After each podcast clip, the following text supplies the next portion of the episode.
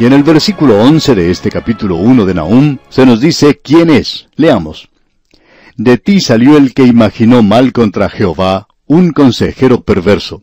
Los expositores bíblicos de tendencia conservadora están de acuerdo que el invasor de quien se habla aquí y a quien se le llama consejero perverso es Sennacherib, rey de Asiria. Usted recordará que cuando tratamos esto, especialmente en los capítulos 36 y 37 de Isaías, y no vamos a buscar este pasaje ahora, pero en aquella ocasión señalamos el hecho de que se mencionaba tres veces. Se mencionaba ya en el segundo libro de Reyes, capítulo 18, y no solo allí, pero encontramos aquí en esta sección en particular, que también está en el segundo libro de Crónicas, capítulos 29 y 30, y también, como ya hemos dicho, en el libro de Isaías. Ahora, una de las cosas que dijimos en aquella ocasión es que cuando Dios menciona algo tres veces, nosotros debemos detenernos, mirar y escuchar. Eso es lo que quiere decir. Cuando Él lo dice una vez, eso sería suficiente, pero a veces Él lo dice dos veces. Usted recordará que a veces Él dice, de cierto, de cierto os digo. Bueno, eso es de gran importancia. Pero cuando Él repite algo tres veces, entonces uno puede darse cuenta que eso es de suma importancia, por cierto. Ahora lo que Nahum está haciendo aquí es refiriéndose al hecho de que se ha levantado contra Israel un consejero perverso. Y el caso es que él había enviado a Rapsaces con ese gran ejército de Asiria. Y usted recordará que él amenazó a Ezequías, y éste estaba completamente aterrorizado por todo esto. Pensamos que este hombre ni siquiera podía dormir durante el periodo en que estaba siendo amenazado. Pero él fue al templo y allí clamó a Dios, y el profeta Isaías le trajo el mensaje de que ese ejército ni siquiera iba a disparar una sola flecha contra la ciudad. Bueno, Rapsaces tuvo que retirarse porque en la campaña contra Egipto, Sennacherib necesitaba refuerzos. Pero entonces Dios destruyó el ejército de los asirios y eso es exactamente lo que ahora Nahum está diciendo que iba a suceder. Porque, amigo oyente, Asiria, durante el período de Nahum, tomó al reino del norte y lo llevó cautivo y trató con la gente en una manera bastante brutal. Notemos ahora lo que Dios dice aquí en el versículo 12. Este es un versículo muy notable, por cierto, y no queremos perder lo que se indica aquí. El versículo 12 del capítulo 1 de Nahum dice, Así ha dicho Jehová, aunque reposo tengan y sean tantos, aún así serán talados, y él pasará. Bastante te he afligido, no te afligiré ya más. Tenemos que aclarar lo que Dios está diciendo aquí porque la expresión que se utiliza aquí, aunque reposo tengan y sean tantos, es algo que para muchos no tiene sentido. Es difícil comprender lo que está diciendo aquí el profeta. Permítanos demostrarle aquí, amigo oyente, que la arqueología ha confirmado muchas cosas en las escrituras que nosotros no sabemos o que no hubiéramos sabido. También esto revela la exactitud de la palabra de Dios. Para hacer esto, vamos a utilizar la información que se presenta en la nueva Biblia anotada de Schofield en el idioma inglés. Es una nueva Biblia que ha sido aceptada y que tiene además muy buenas indicaciones, especialmente para aclarar porciones que de otro modo serían muy difíciles de comprender. La explicación dice así, vamos a citar, En el contexto de la expresión, aunque reposo tengan y sean tantos, aunque es una traducción literal del idioma hebreo, no parece tener mucho sentido. Y estaríamos de acuerdo con eso. Lo que en hebreo se está haciendo aquí es presentar una transliteración, es decir, una traducción literal de una fórmula legal muy antigua de Asiria. En las excavaciones llevadas a cabo en las ruinas de la antigua Nínive, que había estado sepultada desde el año 612 a.C., se han descubierto miles de antiguas tabletas asirias, muchas de las cuales contenían esa fórmula legal. Usted se puede dar cuenta, amigo oyente, que Dios está haciendo algo aquí. Él está tomando una forma legal de los asirios para que ellos pudieran comprender muy bien lo que Él estaba diciéndoles. De eso es de lo que Él está hablando aquí. Continuamos ahora con esta cita de la nueva Biblia anotada de Scofield. Dice, Esto prueba bajo investigación que indica una responsabilidad unida para cumplir con una obligación. Nahum cita al Señor como usando esta fórmula asiria al hablar a los asirios, diciendo en realidad, aunque toda la nación completa se una como una persona para resistirme, aún así yo los venceré. Así es que, amigo oyente, cuando uno presenta esto a la luz de lo que conocemos hoy, Dios está diciéndoles a ellos algo que tenía mucho sentido para los asirios, pero que para nosotros, si no lo estudiáramos de esta manera, no tendría mucho significado. Permítanos ahora concluir con esta cita de la nueva Biblia anotada de Scofield en inglés que estamos haciendo. Dice lo siguiente, ya que la palabra sería igualmente incomprensible para los escribas hebreos, el haber mantenido esta expresión aquí es una evidencia notable del cuidado que estos escribas tenían al copiar exactamente lo que ellos encontraban en el texto original, y testifica de la preservación providencial de Dios del texto bíblico. Hasta aquí la cita de la nueva Biblia anotada de Scofield. Ahora, los eruditos hebreos, que se presentaron más tarde, no sabían lo que esto significaba, pero lo tradujeron literalmente. ¿Por qué? Porque creían en la inspiración verbal plenaria de las Escrituras y damos gracias a Dios por eso. Ahora permítanos decir lo siguiente, amigo oyente, que esta es una de las razones por la cual no nos gusta comprar las así llamadas traducciones modernas. Muchas de ellas no son traducciones de ninguna manera porque son escritas por hombres que no creen que esa es la palabra de Dios.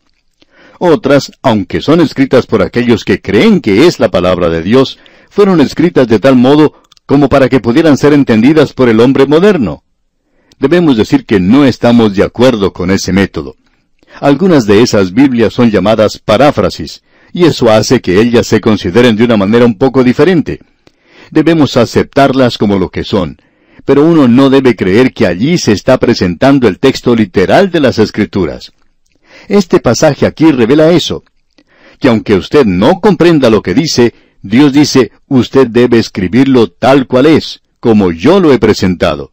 Y algún día descubrirá lo que significa, es decir, si usted trabaja arduamente y si lo estudia mucho. El problema hoy, amigo oyente, es que estamos tratando de presentar la palabra de Dios de una manera demasiado fácil, como si fuera esa comida para recién nacidos estamos tratando de alimentarlos nosotros como si fueran nenes, pero que son en realidad personas perezosas para estudiar a fondo la palabra de Dios. Debemos señalar también que creemos que debería presentarse una verdadera reverencia por el texto de la Escritura. Ahora no cree usted, amigo oyente, que somos adoradores de la Biblia, pero sí queremos indicar que debe haber una reverencia por el texto de la Escritura. Bueno, hemos dedicado algo de tiempo a esto, amigo oyente, porque aquí se nos presentó una expresión que no comprendíamos. Ahora, gracias a los descubrimientos arqueológicos, lo podemos hacer porque se ha llevado a cabo una gran tarea en esa gran ciudad antigua de Nínive. Si uno estudia estos descubrimientos junto con el libro de Jonás, puede aprender mucho de lo que sucedió entonces, ya que el libro de Jonás nos habla de ese gran avivamiento que tuvo esa ciudad cien años antes que Dios presentara eso, o quizá hayan sido ciento cincuenta años. Pero Dios dice ahora que ya no hay ninguna esperanza para esta gente. Así es que Él no envía a Nahum a ese lugar con el mensaje como lo hizo Jonás. Ahora usted puede notar lo que el versículo 13 de este capítulo 1 de Nahum nos dice porque ahora quebraré su yugo de sobre ti y romperé tus coyundas. Esto parecía algo imposible de suceder en el día cuando Nahum estaba escribiendo esto, porque la nación iba a continuar por mucho tiempo después de esto. Pero Dios dijo, ahora quebraré su yugo de sobre ti. Y eso no fue todo lo que él dijo. El versículo 14 dice, Mas acerca de ti mandará Jehová, que no quede ni memoria de tu nombre, de la casa de tu Dios destruiré escultura y estatua de fundición. Allí pondré tu sepulcro porque fuiste vil. Lo que Dios está diciéndole a Nínive es algo bastante severo y fuerte. Dios dice que la va a sepultar. Amigo oyente, Khrushchev no fue el primero que utilizó esa expresión. Él dijo esto hablando de otras naciones, por supuesto, y parecía algo terrible, como es fácil de comprender. Sin embargo, este hombre estaba utilizando una expresión bíblica aunque él no sabía eso. Dios le había dicho a Nínive que la iba a sepultar. Él dijo que la sepultaría y quizá ya no existiría más como nación. Y amigo oyente, ¿cuándo fue la última vez que usted vio a algún asirio por la calle? Ellos ya no existen, no tienen una nación. Dios había dicho que la iba a sepultar y él hizo eso. Y él también dijo, destruiré escultura y estatua de fundición. Eso es en referencia a la idolatría. Una fuerza combinada de los medos y babilonios redujo a esta ciudad a ruinas. Y con esto vamos a tratar Dios mediante en nuestro próximo programa. En realidad, la idolatría fue destruida por los medos porque ellos eran un pueblo monoteísta y no adoraban a los ídolos. Ellos eran en realidad iconoclastas, que no respetaban los valores tradicionales y quienes destruyeron la idolatría en lo que se refiere a Siria cuando destruyeron esa ciudad. Ahora el último versículo de este capítulo 1 de Nahum, el versículo 15, es algo sorprendente y dice, He aquí sobre los montes los pies del que trae buenas nuevas, del que anuncia la paz. Celebra, oh Judá, tus fiestas, cumple tus votos, porque nunca más volverá a pasar por ti el malvado, pereció del todo. Dios está diciendo aquí a través de Nahum a esta gente, no me abandonen, no se alejen de la ley de Moisés, no abandonen la ley por la sencilla razón de que yo voy a destruir al enemigo y voy a enviar a ustedes al Mesías y él traerá nuevas de gran gozo. Eso es citado aquí por Nahum en referencia a Siria. Y encontramos que Isaías también utilizó la misma expresión. Usted puede ver esto en forma amplificada allá en el capítulo 52 de Isaías, versículo 7. Allí dice, Cuán hermosos son sobre los montes los pies del que trae alegres nuevas, del que anuncia la paz, del que trae nuevas del bien, del que publica salvación, del que dice a Sión, tu Dios reina. Esto fue expresado en referencia a Babilonia. Dios dijo que él iba a destruir a Babilonia y vemos que Isaías está escribiendo al reino del sur. Ahora Nahum está escribiendo al reino del norte y él dice la misma cosa. Y luego notamos eso en lo que Pablo dice a los romanos. Él toma la primera cita, dada aparentemente, según creemos nosotros, por Nahum, quien fue el primero en explicar esto, y él se refería a Siria. Isaías se refería a Babilonia. Notemos lo que dice el apóstol Pablo en su epístola a los Romanos capítulo 10, versículos 13 al 15. Dice Pablo, porque todo aquel que invocare el nombre del Señor será salvo. ¿Cómo pues invocarán a aquel en el cual no han creído? ¿Y cómo creerán en aquel de quien no han oído? ¿Y cómo oirán sin haber quien les predique? ¿Y cómo predicarán si no fueren enviados? Como está escrito, Cuán hermosos son los pies de los que anuncian la paz, de los que anuncian buenas nuevas. Esto es citado por el libro de Isaías, y el apóstol Pablo está haciendo una aplicación diferente de lo que aquí se dice. Pero usted debe recordar que esa sección se refiere a Israel. Esta es la parte dispensacional de la epístola a los romanos, que Dios aún no ha terminado con la nación de Israel, y que para el futuro llegarán buenas nuevas de gran gozo.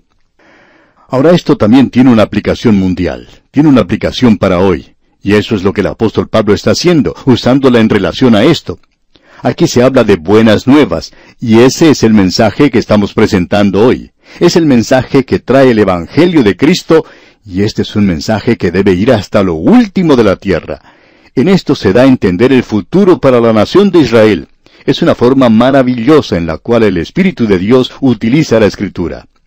En nuestro próximo programa, Dios mediante, vamos a ver otra forma en que Nahum va a demostrarnos la manera en que el Espíritu de Dios debería ser usado. Usted podrá ver allí el mejor sistema que existe para la interpretación de la palabra de Dios. Es decir, que uno tiene un curso de hermenéutica cuando lee este pequeño libro de Nahum. Él le indicará a usted cómo interpretar la palabra de Dios, y aquí ya hemos tenido dos de esas cosas. Uno debe tomarla literalmente ya sea que la entienda o que no la entienda. Siempre hay alguna explicación para ello. El problema, amigo oyente, no está en la palabra de Dios, sino que está en nosotros. Y luego podemos comprender que Dios hace una aplicación de las escrituras a una nación en una ocasión, y luego a otra nación en otra oportunidad. Y ahora esto tiene una aplicación mundial. Vamos a detenernos aquí por hoy. Mientras tanto, amigo oyente, le recordamos leer el segundo capítulo de esta corta profecía de Nahum. De esta forma estará al tanto de lo que estudiaremos en nuestro próximo estudio. Es nuestra oración que Dios inunde su vida de las ricas bendiciones del cielo.